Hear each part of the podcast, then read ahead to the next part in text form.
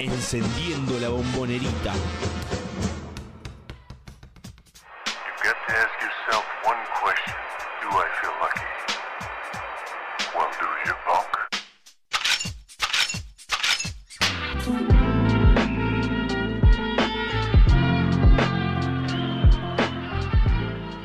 Silva y no voy a estar solo, sino que en esta hora vamos a estar hablando con Facundo Torres acerca, primero, de lo que dejaron los juegos 3 y 4 de esta serie y lo que esperamos, por supuesto, para el juego 5. ¿Cómo anda, Facu? Buenas tardes, Walt.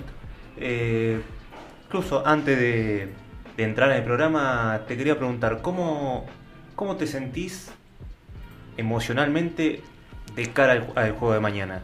Emocionalmente es una sensación medio rara porque eh, con algunas eh, noticias que van llegando, uno por ahí estaba con cierto tipo de... Bueno, la ansiedad está porque no deja de ser el partido que define para un lado o para el otro, la circunstancia, entendiendo que ya hemos visto a los dos equipos jugar de local, ya demostraron lo que hacen eh, las localías de ambos, tanto Instituto como la de Boca, y que mm, a partir de ahora, por ahí con algunas cuestiones en contra, ya los equipos se midieron de tal forma que acaban a dar absolutamente todo y van a tratar de, exprimir lo que les salió bien en ambos juegos, así como también van a tratar de esconder lo que les salió mal en, en los juegos, tanto los dos en, en La Boca como los otros dos en Alta Córdoba.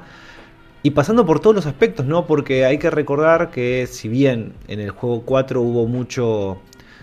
eh, hubo mucha discusión eh, entre jugadores con el, la terna arbitral eh, para los dos, los dos lados, pero más principalmente por el lado de instituto, que terminó con unos cuantos jugadores expulsados, incluso el propio entrenador.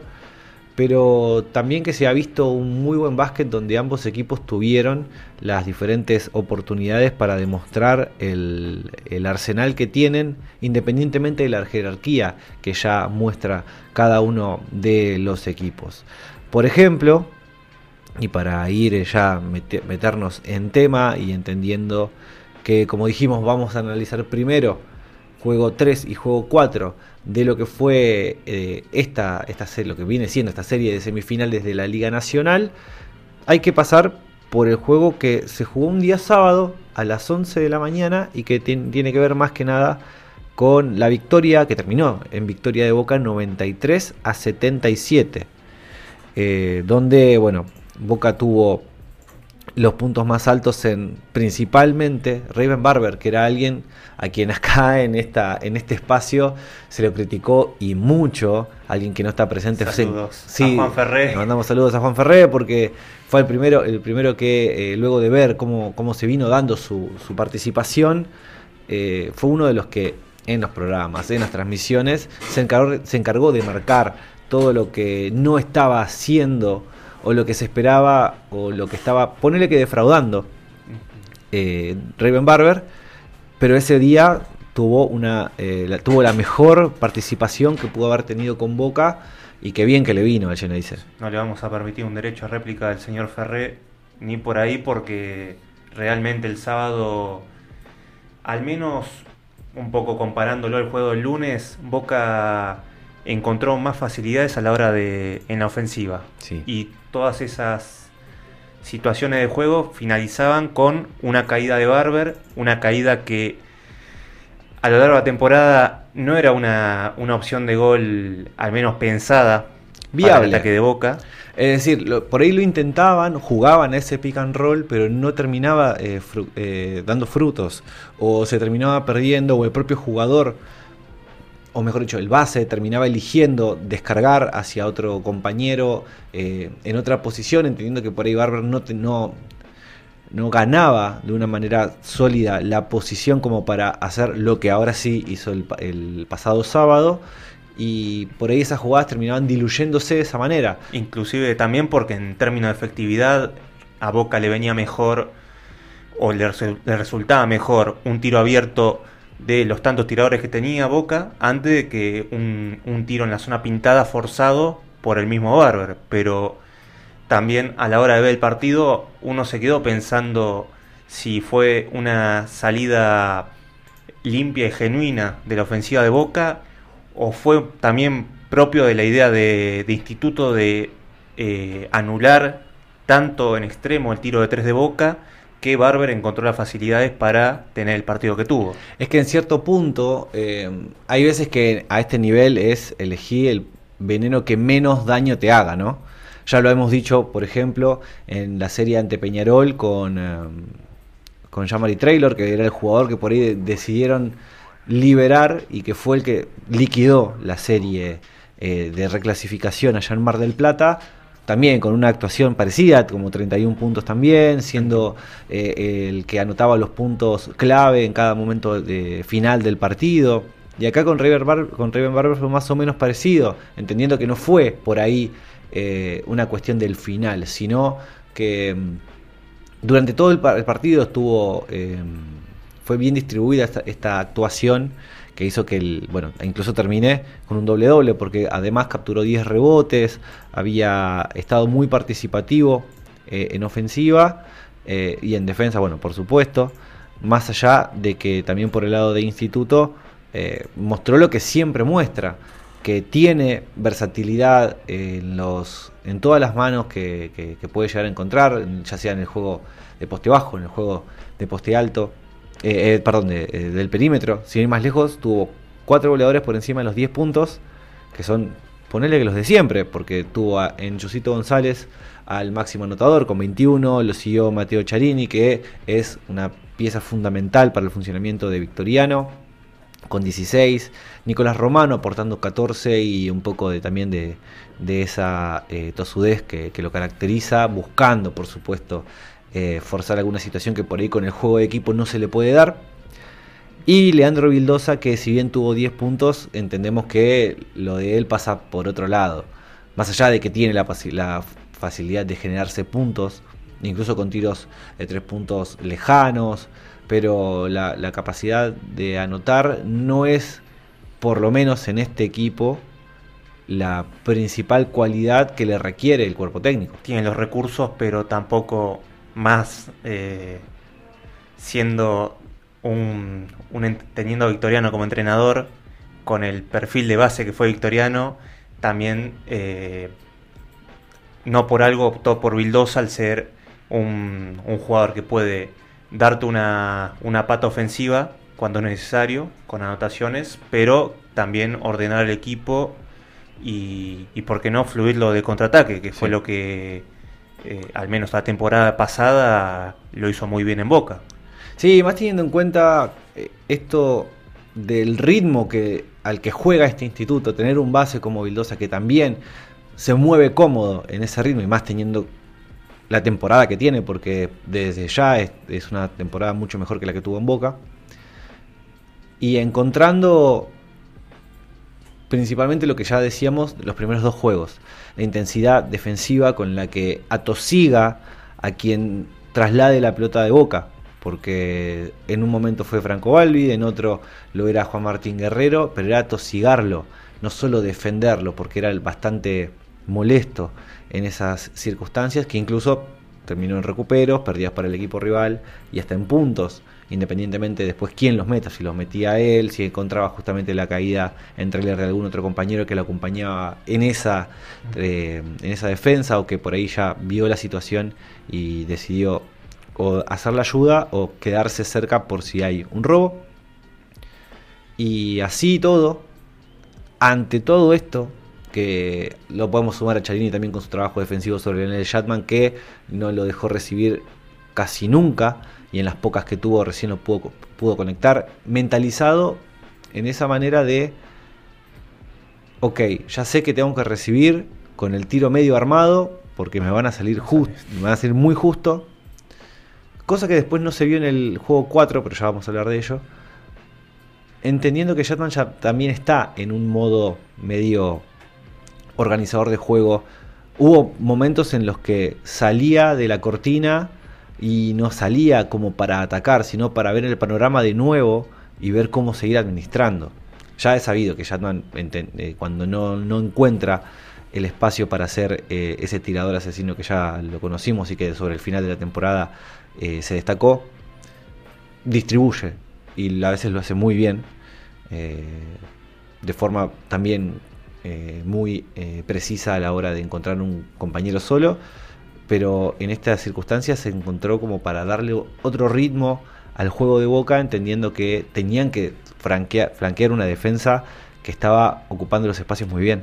Creo que el, juego 3 fue un poco más alevoso por parte, por parte de Instituto el intento por no eh, por no dejar que Shatman ingrese ofensivamente a la serie, porque los primeros dos juegos se, se, lo contuvo muy bien y uno esperaba que en el juego 3, volviendo a jugar de local, quizás eh, hubiese tenido un partido más acorde a los partidos que tuvo durante la temporada regular. Y es cierto que, que Leo se ha desconectado mucho de esa... Fa eso, eso también va, va por un lado. ¿Cuánto es que Leo se desconectó de esa faceta de generador de juego ante, ante una situación de pick and roll que los dos defensores intentan contener la amenaza Shatman? Uh -huh. ¿Y cuánto es los otros cuatro jugadores que no encuentran el, el espacio o la segunda ocasión para, para ser buscados por Shatman? Bien. ¿Me explico? Tiene sentido porque algo que después también vamos a analizar un poco más es con la cantidad de... Primero y principal el tipo de defensa que plantea Instituto, tanto con el hombre, tanto con el espacio. Porque es verdad que hay jugadores que no lo pueden encontrar de primera, de, de primera ante, una, ante una cortina o ante una sucesión de cortinas. Y Shatman se tiene que acercar simplemente a hacer el, el pase sacándole la pelota de las manos a quien lo tenga y a empezar nuevamente, eh, esperar el corte de algún otro. Y más entendiendo que veníamos de partidos donde el nivel de organización de Franco Balbi estaba siendo sí. fenomenal. Otro también que ha sido bien contenido, o al menos no, no ha tenido sus noches como en series anteriores, como con Peñarol y Obra. Tuvo momentos. Hay momentos en donde se lo ve eh, bastante eh, determinante para, la, para el, el, armado del juego de Boca, así como también el propio instituto se encarga de sacarlo de ese momento, por lo menos eh, fastidiarlo un rato hasta que vuelve a entrar en, el ritmo, que no le toma mucho, quizá un par de, un par de posesiones y después se encuentra el momento en el que eh, ve cómo se reorganiza su equipo. Hubo momentos en el juego ya, eh, antes de, de, terminar, pasar un poquito al juego 4, donde incluso él se encargaba de buscar un poco terminar las jugadas para ver cómo se movía el resto, entendiendo que él tomaba cierta iniciativa y a partir de ahí, bueno, ver si distribuir, si terminar en las jugadas. Hubo otras circunstancias donde parecía que estaba determinado a, a culminarlas él. Uh -huh. Y a partir de ahí, bueno, reiniciar de alguna manera el, eh, la ofensiva de Boca, así como también reconfigurar la defensa de Instituto, eh, planteándole algo que por ahí se podían llegar a esperar por las características de Franco Valio, por lo menos lo que mostró en los últimos partidos, y a partir de ahí, bueno, plantear algo nuevo en la, en la ofensiva siguiente. Entonces, ya pasando a la comparativa de cómo terminó el juego 3, que como dijimos fue 93 a 77, esos son los números generales que tuvo este partido. Boca tiró eh, 34 de 66 de cancha, un 52%, con 24 de 43 en dobles, 10 de 23 en triples, un, un aspecto bastante positivo, nada despreciable. Siempre cuando un, esto, este tipo de equipos que han demostrado estar muy cerca del 50% o a veces superar el 50% de tres puntos, eh, que se acerquen a estos números es obviamente valorable. Y un 83% en libres, errando solamente 3 de 18 que había lanzado. Este dato también es muy importante y, tiene que ver justamente con el dato de Raven Barber, porque Boca gana la lucha rebotera por mucho, 43 a 29 y de esos 43, 14 fueron ofensivos, de los cuales si vamos a la estadística general, Raven Barber de esos 10 rebotes, 6 fueron en ofensiva, o sea, de esos 14, 6 fueron de Barber. Participando en, el, en la lucha rebotera, después bueno, 2 de Traylor, que también va y ataca mucho el, eh, el tablero ofensivo. Bueno, Dart Tucker lo mismo, Coco Mainoli, que en algunas le ha de haber quedado.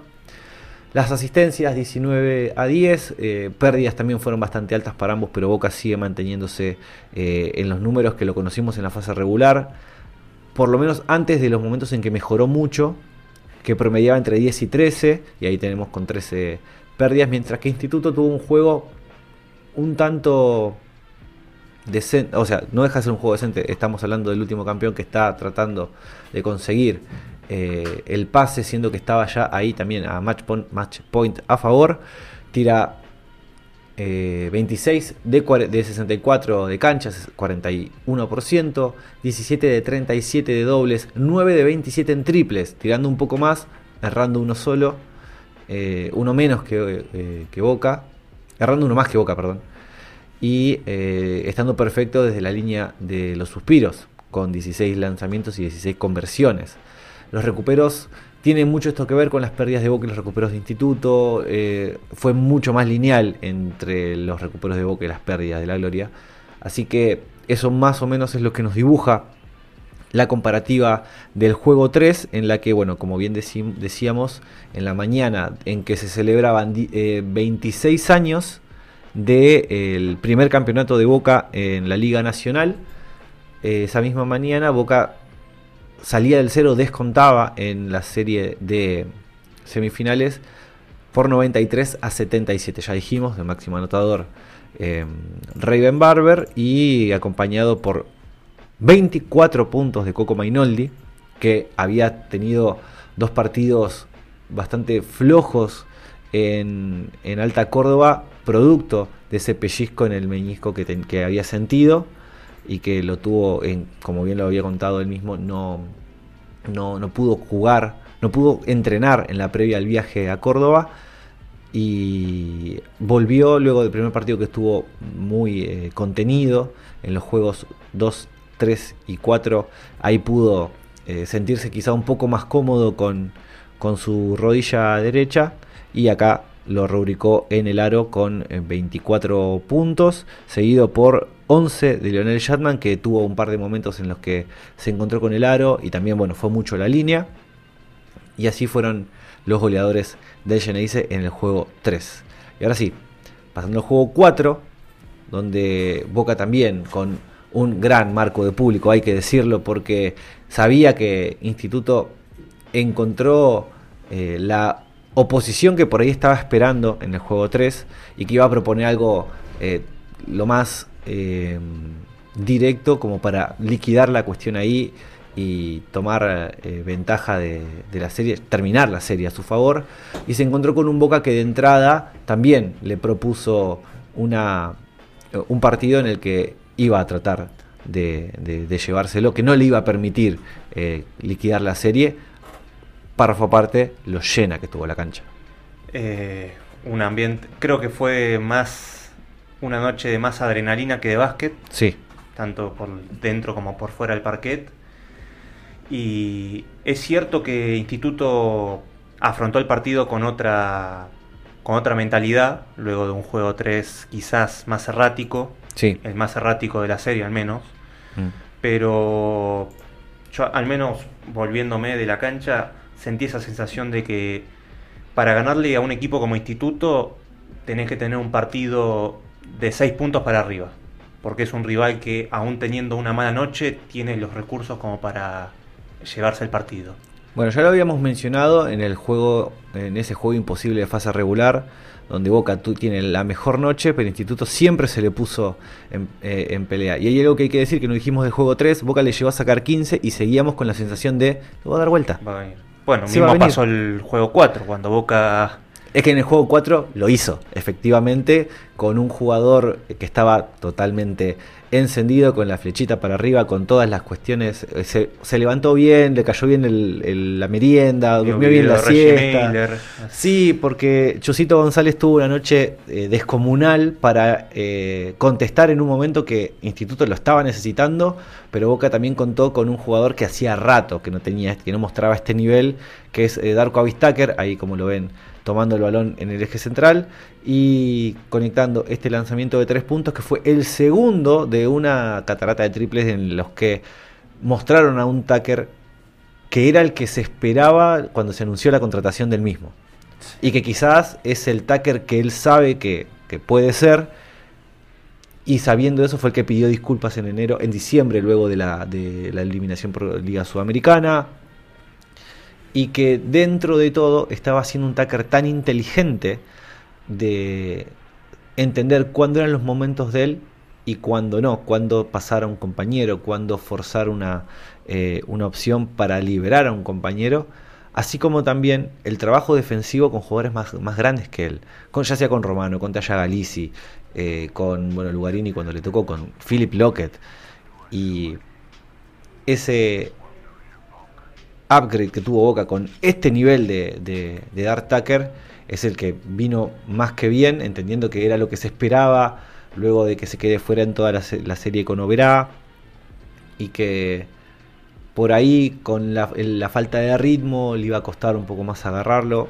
Sucedió en los juegos 1 y 2 y a partir del juego 4 hemos visto un Dartaker que hacía rato que no se veía en la Liga Nacional. No solo por lo que uno esperaba de, de Tucker durante la temporada, sino también por, por los momentos que transcurrió el partido porque fue un partido muy charlado, muy disputado, de más hablado. Muy. Y en ese en esa vorágine de Boca por momentos en ofensiva no y más con la intensidad defensiva propuesta por Instituto, que generó, dicho sea de paso, muchas pérdidas sí. para Boca, eh, muchas pérdidas bogas, por no utilizar otro término. Eh, Tucker fue una una salida, una, sí. una vía de gol en la cual confiar. Pero también me queda un poco inconcluso cómo fue el aspecto defensivo para Boca, porque no fue un buen partido en defensa, para, más allá de que Instituto terminó siendo errático y pecó de, de adrenalina en sus últimos minutos, tanto por las expulsiones de Tallabek como por la salida de Victoriano, que es una salida que nunca se terminó de terminar. Eh, por la cantidad de técnicas, después por el minuto, después por la charla. Claro, es verdad, porque eh, en un momento le. Claro, se va porque la mesa de control se realiza, se figura que la situación que se dio y es. Se vieron el, vieron el banco de, de, instituto y dijeron: ¿Qué hace este señor acá? No, no, ref, se tiene que ir. Es... Que ni él sabía o que sí sabía, pero bueno, siempre los, los protagonistas tratan de sacar ventaja lo más que pueden. Y en, esa, y en esa circunstancia, volviendo al punto que estabas mencionando, ya hay que decir que la serie fue luchada por demás. Que a eso se le sume que se charle tanto, hace que el, el ambiente del partido sea tan eh, frenético, tan charlado, e incluso lo que, lo que se charlaba en la cancha se trasladaba a las tribunas. Eh, También a la prensa.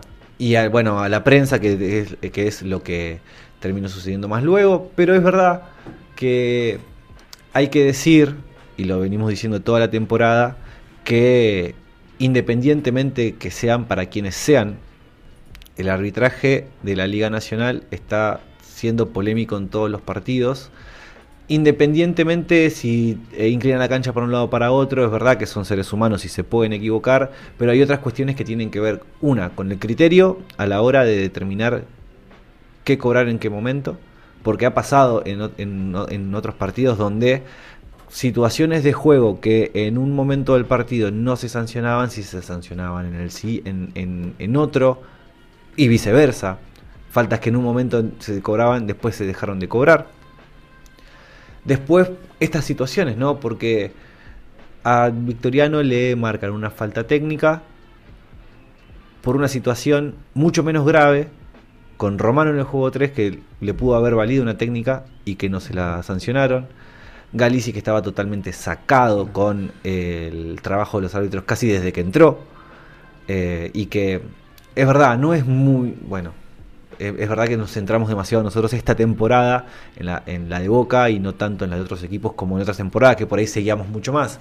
Pero es raro ver a veces a, a, al pivot de la selección, conociéndolo como persona como es, que, esté de esa manera con el trabajo de los, árbitros eh, fue bastante sorprendente, por lo menos de la manera en que fue, porque fue durante todo el partido, se termina, se termina yendo descalificado por una seña que le hace a los árbitros, ya cuando había sido expulsado por acumulación de faltas.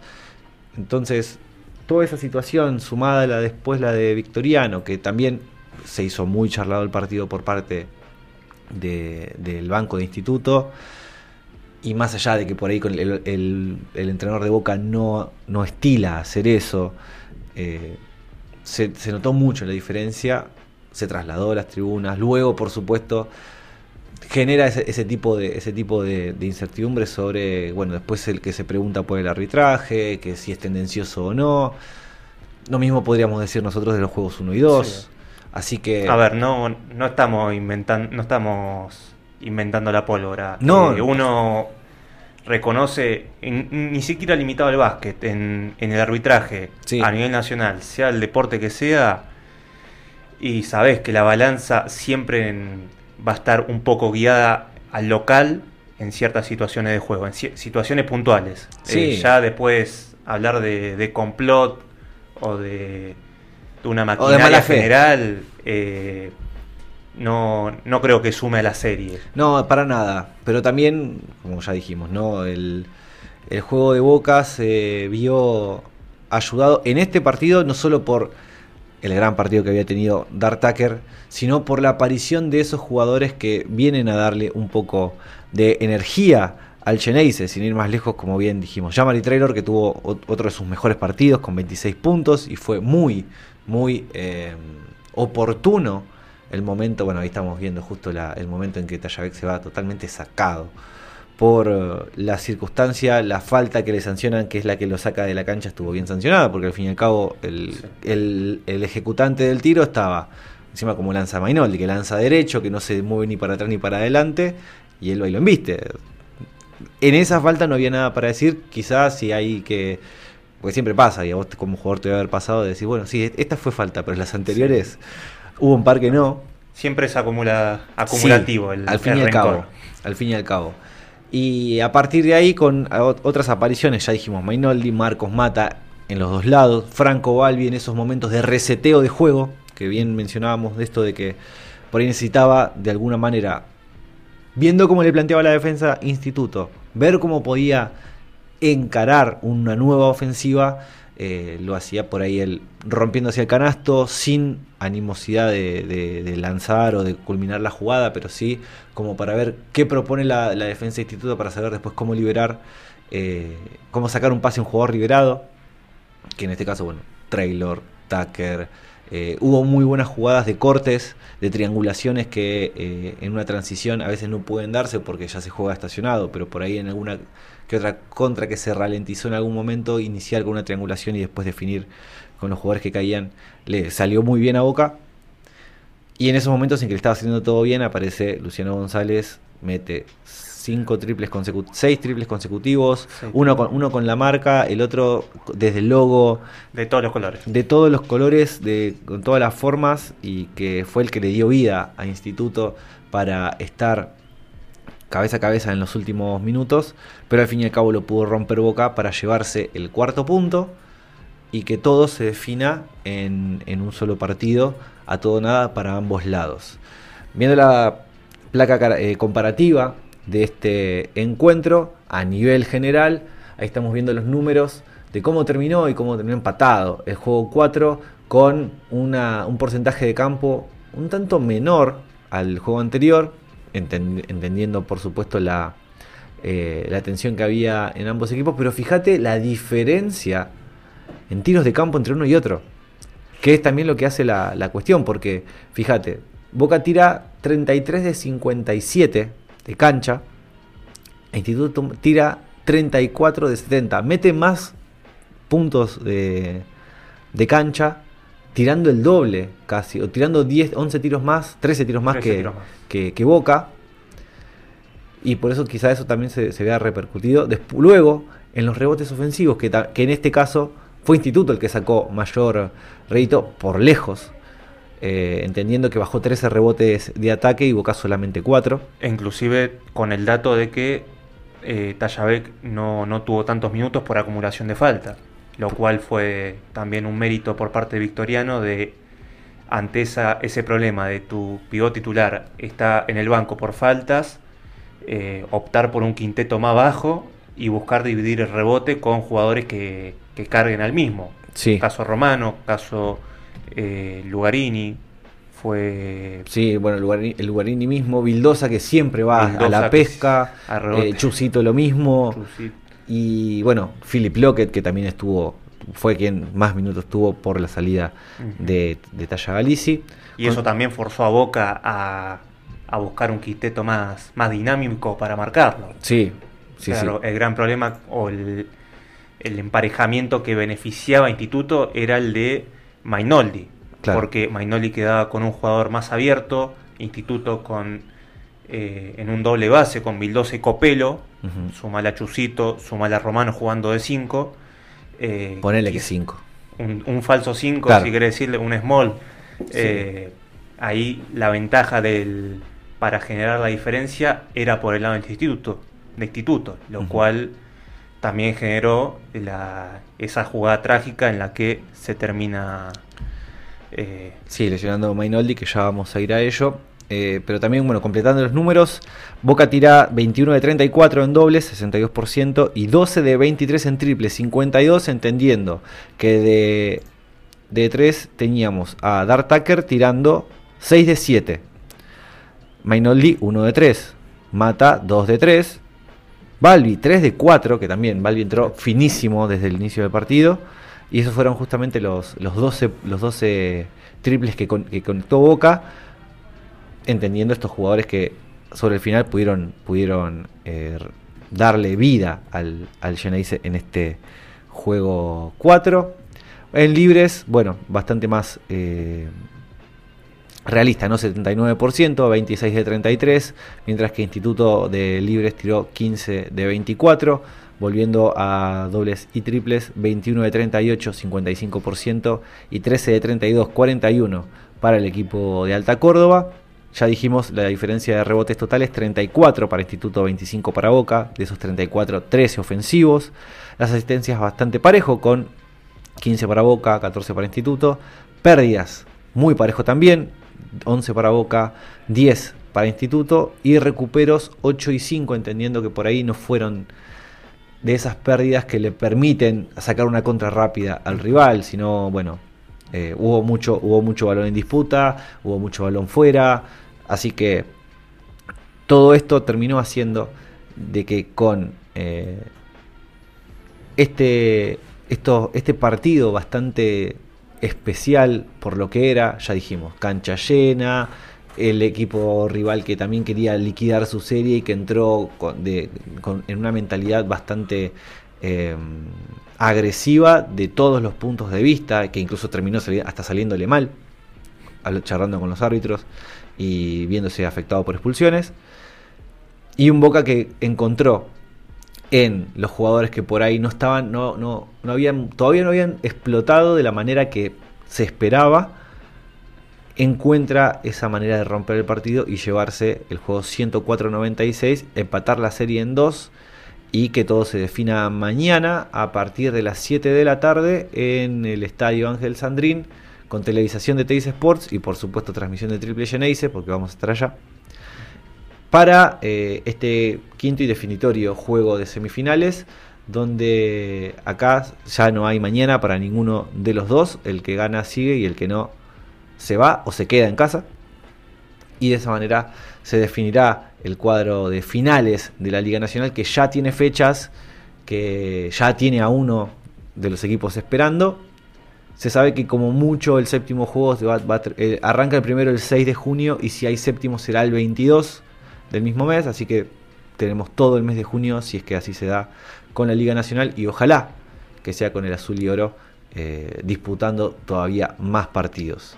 ¿Tenemos declaraciones? Tenemos declaraciones, principalmente la de Coco Mainoldi, y bien terminó el juego, eh, que bueno, habló con la transmisión de Teis Sports y esto era lo que decía. Buenas noches, sí. La verdad que la gente te lo merecía. No podíamos irnos jugando de local.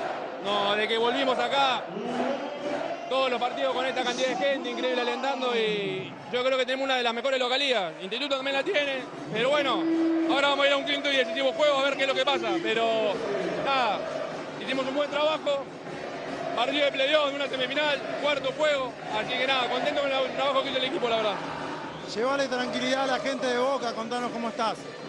Ah, ya lo vengo arrastrando. El otro partido estuve mejor, en la última jugada me patiné, me volví a hacer el mismo gesto mal, pero bueno, nada.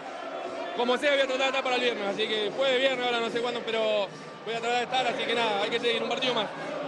Hablaste de la importancia de la localidad de Boca. Solo dos veces en este siglo se pudo dar vuelta un 0-2 en una semifinal. Una vez fue Boca en 2007, que después fue campeón. Van por todo. ¿Por qué no? ¿Por qué no? Hay que seguir creyendo, ¿por qué no? Así que eh, tenemos con qué. El tema es que cuando hay material y con qué para dar vuelta a la serie y por qué no ganar un quinto juego. Así que tenemos con jugadores de experiencia que han ganado mucho. Y nada, y ahora está claro que, que vamos a por todo, ¿no? No, no nos queda otra, es un partido decisivo con su gente, pero en el primer juego lo tuvimos ahí como para llevarlo, no lo pudimos ganar, pero hemos mostrado que podemos ganar en Córdoba también.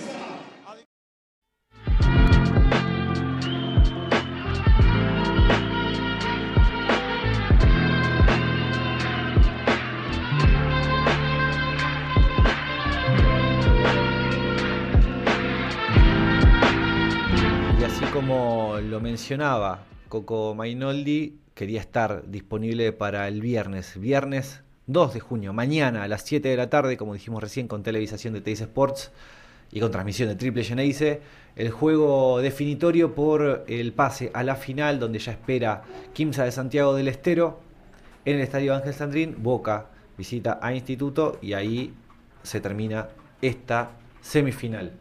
Entendiendo que, como bien lo dijo Coco Mainoldi, como quiso y como lo vimos, los que pudieron ver el video, eh, tanto en UQ1 contra 1.com, en la transmisión en vivo del canal de YouTube de, de UQ Web, la cara de, Sí. de mm, resignación casi, porque entiende que lo que le pasó es grave. Ya dijimos en, el, eh, en las transmisiones pasadas, había tenido un pellizco en uno de los meñiscos de la pierna derecha, por lo que, eh, de la rodilla derecha, por lo que eh, se vio disminuido en el juego 1 y 2, s- mejoró con el trabajo de los kinesiólogos, principalmente de José Osemani, una eminencia en la kinesiología del país, eh, de Argentina, que lo trató para tenerlo para jugar, entendiendo que no está sano. Y en una jugada con Nicolás Copelo, en un, en un crossover que le hace el 10 de instituto, patina, se ve cómo se le dobla la pierna y cómo hace el gesto de dolor, eh, agravándose aún más esa lesión, yéndose sin poder caminar por sus propios medios, eh, llevado por, por Martín Leiva hasta eh, la zona médica, hasta el departamento médico y luego, bueno, volviendo para el saludo final, para estas declaraciones que dio con la prensa y caminando normalmente al momento de salir de la cancha. La cuestión es que, por lo menos, el dato que tenemos nosotros es que está bastante agravada esa, lesión y es muy probable que ni siquiera juegue, pero como dijo el mismo Mainoldi, él quiere tratar y ver si puede estar. Eh, sobran quizás palabras para intentar buscar algo positivo ante esta información, ¿no? Es que no hay, No. más que sobran, faltan por el hecho Es buena de noticia para instituto, quizás, pero Sí. no. Más que nada por, por el aporte que te, que te da Mainoldi ambos costados de la cancha, por más que eh, en los dos juegos allá en Córdoba no, no se halló al- a él mismo, no tuvo su- sus muy mejores rendimientos. Sin ir más lejos en el juego 1, tomó muy buenos tiros, que los cuales por él no estar bien físicamente no los pudo meter. Y que en otro partido los hubiese metido y que incluso hubiesen servido para que Boca se lleve el juego 1. Sí, así es. Pero es cierto que ahora viene una responsabilidad por parte del técnico, intentar cómo, cómo suplir esa pérdida. Va, en Esa términos, baja, sí. podríamos ya hablar en términos de, de compensar una pérdida, porque por más que, que Mainoldi llegue, no va a ser un Mainoldi al, ni al 100, no te diría al 100, No, al pero 100 tampoco no. ni al 60 o 70%. Va a ser un... Es muy. De mínimo va a ser como el juego 1. Ujú. Y no fue un juego cómodo para Coco de ninguna forma, ni ofensiva ni defensivamente. Más allá de que él quiere aportar, quiere estar Sí. para el equipo. Y no deja de ser así todo. Si, bueno, se verá cuál eh, ha, ha sido la, el tipo de recuperación que ha tenido desde el miércoles hasta. Desde el lunes, perdón, hasta hoy. siendo que el equipo viajó hoy al, al mediodía y ya está en Córdoba. Hay que ver qué tanto valora que Coco Mainoldi esté en el estado que se encuentre. Siendo que puede ser el último partido de Boca, eso es una realidad. Como así también pensando en qué pasa si Boca lo gana este juego, porque como bien lo dijo Coco, material tiene y ahora con un Tucker que apareció como lo espera, como esperábamos, puede pasar absolutamente de todo, entendiendo que Traylor va que tuvo buenos partidos y buenas presentaciones, pero no tantos minutos, sin ir más lejos, Traylor viene promediando entre 13 y 15 minutos por partido Sí. y el juego y el último juego estuvo en cancha 22 minutos entre que entraba y salía. Quizás si juega 25, entendiendo que no está Coco Mainoldi y que si tiene una- un, un buen fluir en el partido, le sea, le sea obviamente más que provechoso para Boca, teniendo también un, a un Dart Tucker de mínima como el del, sá- el del lunes. Creo que la mejor opción sería que Traylor se sume al, al grupo de jugadores de 30 minutos de promedio. Va a ser. También tener la opción de, de correr a mata en el puesto de 4 y Y sumar jugar a, con Shatman y Tucker. y pero ahí Instituto tiene quizás más variantes para poner un quinteto más alto Sí. y dominarte por el lado de los rebotes, pero me parece que Traylor te puede dar más, más versatilidad en, en el aspecto defensivo, en la defensa del pick and roll, Sí. a lo que Mainoldi en situaciones de cambio defensivo, Mainoldi sufrió mucho quedar emparejado con un, con un perimetral más explosivo, como fue Vildosa, como fue Copelo. Creo que Traylor se puede sentir más cómodo en esas situaciones. O por lo menos tiene recursos para alcanzarlos. Es decir, eh, como bien se pide en la defensa, de bajar la cintura y estirar bien los brazos. Taylor hace bien de escalonar el cuerpo dependiendo a dónde quiere llevar a, su, a- a quien está marcando. Y no importa lo explosivo que sea, puede alcanzarlo de cierta forma. Y si de todas maneras lo deja pasar, sabe que lo puede saltar a tapar. Así. Como lo ha hecho en las ayudas defensivas con sus compañeros. Así que es muy probable que.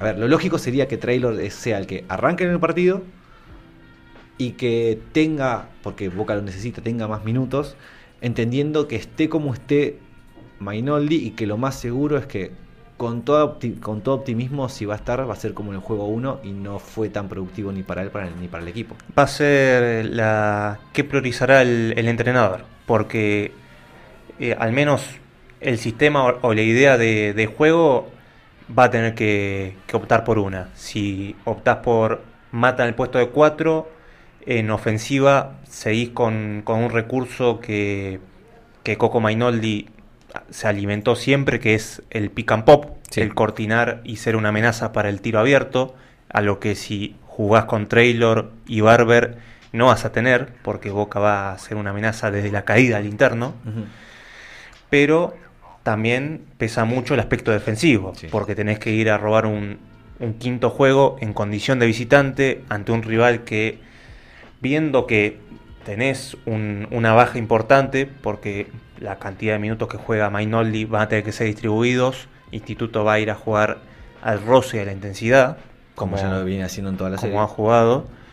Eh, por ese lado es esperar y, y ver qué, qué propondrá eh, tanto Duro como Pérez. Bueno, nos quedan 10 minutos de este triple Geneise y como hay tarea, como el, el relator hizo tarea, eh, y vamos a analizar esa parte, eh, antes vamos a hacer la venta y por qué, eh, gracias a mucha gente que en, las redes sociales se movilizó, es, es por la que Triple Geneise va a estar presente en el juego 5, así que les agradecemos a los que hayan aportado principalmente... De corazón, ¿eh? No, y de verdad, sí, sí, porque como bien lo venimos diciendo nosotros y los que estuvieron antes que nosotros, Triple Genesis es un medio partidario que es, eh, que es principalmente hecho por hinchas, para hinchas, independientemente del rol que tengamos cada uno como comunicadores, periodistas, generadores de contenido. eh, y que de esta manera que estemos eh, y podamos hacer estos viajes que antes no los hacíamos eh, o que teníamos que cuadrar nosotros para poder hacerlos, se den y que ahora podamos hacer no solo la, la visita, eh, la, la ida al, al lugar de los hechos, sino también la transmisión misma, es porque la gente que aportó tanto al alias tx.aporta o a cafecito.app barra triple Geneise fue la que lo, hizo posible. Así que les agradecemos un montón y los invitamos, por supuesto, porque el viaje es mañana, que si quieren seguir aportando lo hagan, porque a triple Geneise les sirve muchísimo, entendiendo que si se da lo que todos queremos, hay más aventuras con esto. Así que, como ya dijimos recién, al transferencia directa al alias tx.aporta, cafecito.app barra triple Geneise y por qué no, para aquellos que además quieran tener algo a cambio, Flash, en Flash Cookie, en la tienda de Flash Cookie de Triple Geneise, triple-geneise.flashcookie.com. Además de los modelos de TX Jam, los tres que, que habíamos lanzado, sumamos uno nuevo que ahí lo pueden ver, que es el de la Pantera, modo MCU, modo Marvel, eh, con los colores de boca. Es más, la, la pantera, la pantera de boca ah, aprueba esto. Sí. Así que ahí lo pueden ver con el zoom que le, que le está haciendo Hizo un Pato con este momento. Y está disponible para que lo puedan adquirir en la tienda triple-flashcookie.com en las remeras que quieran, la blanca, la negra, la azul en los talles grandes y Nos- más chiquitos. Ah, Y también en hoodie, en, en buzo con capucha, en buzo canguro, así que también lo tienen para, para elegirlo. Eh, como bien ya dijimos, y, la- y hacemos la aclaración, los precios no lo pone Triple se los pone Flash Cookie. Una partecita de ello va para Triple Genesis, el resto, por supuesto, es para la logística, la administración, entendiendo que lo pueden comprar en cualquier parte del país que les va a estar llegando. No, no es que tienen que venir a, la- a un No. partido en la bombonera para que le hagamos entrega o que le tengamos que cobrar aparte el envío. Así que de esta manera ya todo lo resuelven con Flash Cookie, eligen el modelo, eligen el color de la remera. Incluso pueden ser, además de remeras, como dijimos, el hoodie, el, el, el buzo con eh, capucha, puede ser eh, stickers, gorras, tote bags, Pins. así que pins y hasta eh, remeras para bebés. Así que eso también hay que tenerlo en cuenta. Postales, así que métanse a triple-mediogeneise.flashcookie.com y ahí elijan el, el diseño con el cual quieren lucir lo que la naranja, el azul y oro les propone, así como también aportar con Triple Geneise. Y dicho esto, ahora sí vamos a, repasar la tarea que hizo Juan Ferré, porque ni bien termine este programa va a ir publicada una nota en triplegeneise.com.ar donde se desarrollan las seis claves que Juan Ferré eh, encontró o cree que van a ser las eh, principales para este partido número 5 y pasando por la primera donde Juan en estas en esta, en esta parte cuenta que una de las primeras claves va a ser la manera de Boca de sobrellevar las adversidades como fue en los juegos 3 y 4. Ya lo habíamos mencionado más temprano porque en ambos partidos donde Boca gana los puntos pasó momentos de zozobra y se supo sobreponer. Es verdad que la bombonerita pudo tener algo que ver, pero ahora que no es, no es la bombonerita, que ya se jugó en estas condiciones en los juegos 1 y 2 allá en Córdoba, sean los jugadores, sea el plantel y el cuerpo técnico los que pueden demostrar lo que pueden hacer ahora en cancha ajena. Creo que por las condiciones del escenario, Instituto puede tener las facilidades de, de quebrar el partido en los primeros 20 minutos si todo le va, le va bien. Si fuese un juego como el 3, como el 2, perdón, que fue donde le salió absolutamente todo, eh, se va a notar y mucho en el inicio del partido, pero dudo mucho que si llega a haber una piña en ese momento de parte de Instituto, Boca no responda. Dudo mucho que Boca no responda, entendiendo que también se juega, eh, a ver, el, el pase a la, a la final. Pasando al segundo punto, tiene que ver más que nada con la buena efectividad y la lectura en los mismatches, en los emparejamientos. Eh, a ver, Boca vi- viene, y lo hemos mostrado recién con las comparativas, que está fino desde el tiro externo, con muchos jugadores que están eh, también manteniendo buenos porcentajes desde atrás de la línea de 6.75. Y además cuando no. Cuando el triple no sale, tiene otros jugadores con los cuales en rompimientos, forzando con pick and roll, jugando el poste bajo, saca ventaja. Principalmente por los emparejamientos en los que quedan por la rotación de, de la ofensiva. Mainoldi era el que más estaba sacando ventaja de ello y por ello es que va a hacerse muy notoria la baja de él. Y si no lo fueron Mata, lo fue Barber, también el mismo Traylor.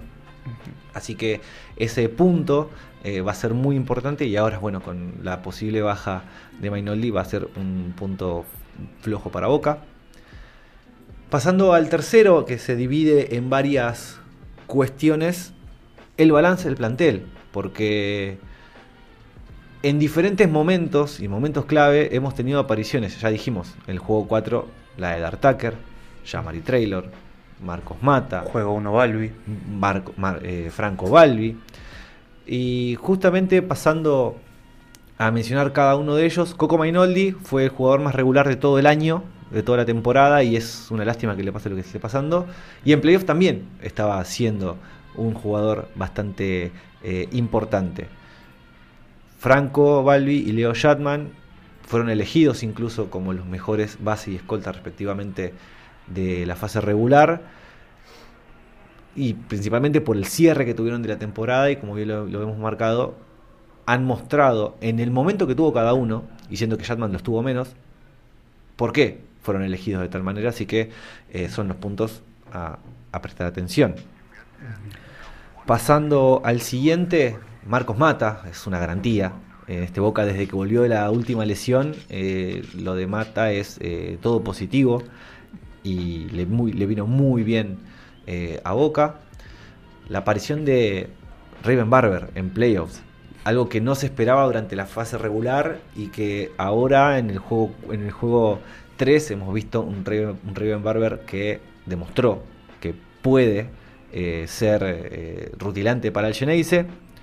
Traylor, ya lo, lo marcamos antes. Ya Traylor se quizás haciendo un poquito de futurología puede ser una noche de Traylor mañana. Ojalá, ojalá. Y además, Traylor es, el ju- es ese jugador que al hincha de boca le gusta, porque es el que, el que se tira de cabeza, el que, el que más se amalgama con el público. Hemos- lo, lo hemos visto en los últimos dos partidos. eh, cantar con el público, eh, arengar a sus compañeros junto con el ritmo del público, pero que principalmente dentro de la cancha aparece y lo hace bien, lo hace de manera inteligente eh, y de esa manera es que Boca aprovecha tener un extranjero que fue el cambio que mejor le vino. Y bueno, y Tucker, Tucker demostró ahora en este juego que cuando está enchufado es el Tucker que todos conocimos, es el que nos alegró al saber que venía y es el que también salió campeón con Flamengo. Otra obligación para Instituto, así como encontraron la fórmula para contener a Shatman en estos primeros cuatro partidos, quien te dice si hay una segunda fórmula para ver si, si Tucker viene teniendo otra noche más superlativa. En palabras de Juan Ferré, lo que nos dice que ese balance entre jugadores que levantan el nivel en el momento justo es la famosa jerarquía del plantel de Boca, que puede parecer algo corto, pero que si se encuentra a varios de sus protagonistas en una buena noche, se vuelve difícil de detener. Palabras de Juan Ferré, me faltó poner la cita. claro, comillas y la firma, pero bueno, lo van a ver en la nota más luego. Nos quedan todavía tres puntos en los últimos dos minutos y vamos a pasar rápido, porque el siguiente es principalmente las dificultades en el traslado y la regulación del cansancio, que eso ya tiene que ver con instituto.